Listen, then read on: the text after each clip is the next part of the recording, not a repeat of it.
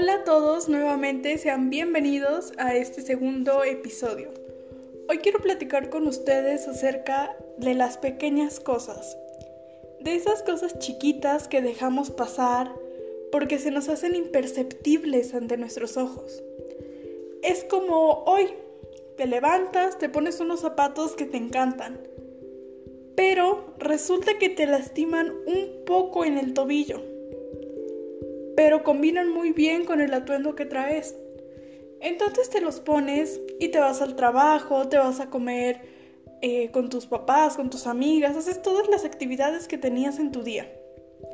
Y cuando regresas en la noche a tu casa te los quitas y resulta que traes los tobillos sangrados.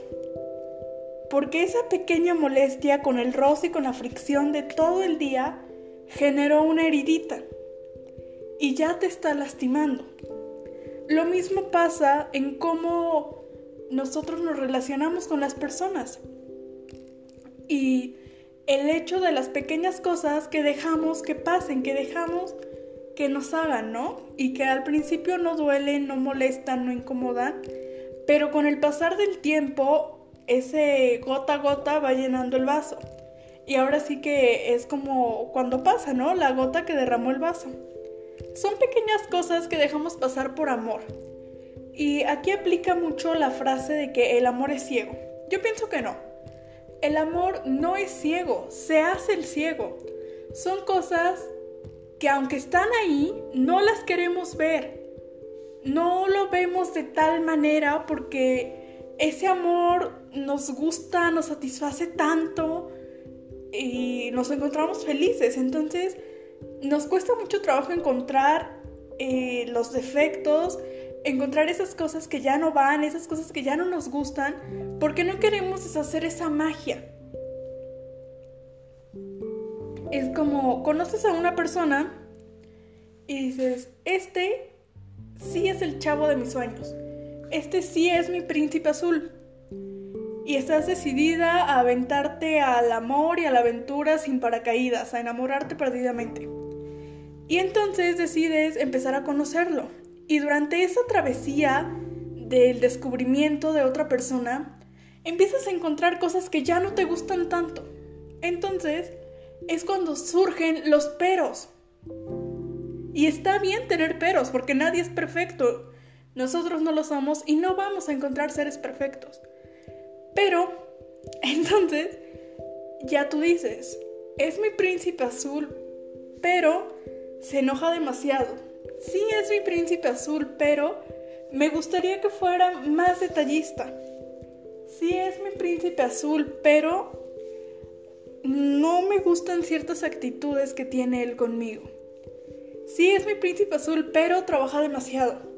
Y esa suma de tantos peros y peros y peros no te hacen ver que entonces no es tu príncipe azul, porque entonces no es lo que estás buscando. Si ya le viste tantos peros, si te gustaría hacerle tantas modificaciones, ¿realmente piensas que ese es tu príncipe azul? ¿Que eso es el verdadero amor? Y al principio son detallitos que a lo mejor te molestan un poco. Y entonces formalizas una relación con esa persona. Y llega el hartazgo, el momento en el que dices, es que nunca tiene tiempo para mí y cuando estamos juntos nos las pasamos peleando, se enoja por todo, no me pone atención, no es romántico y te empiezas a destruir hasta que llegas al límite. Todos tenemos un límite y entonces cuando tú llegas al límite es cuando realmente todo esto explota. Y entonces tú te quedas, wow, ¿en qué momento llegué a este punto? ¿Cómo permití que las cosas se salieran de control?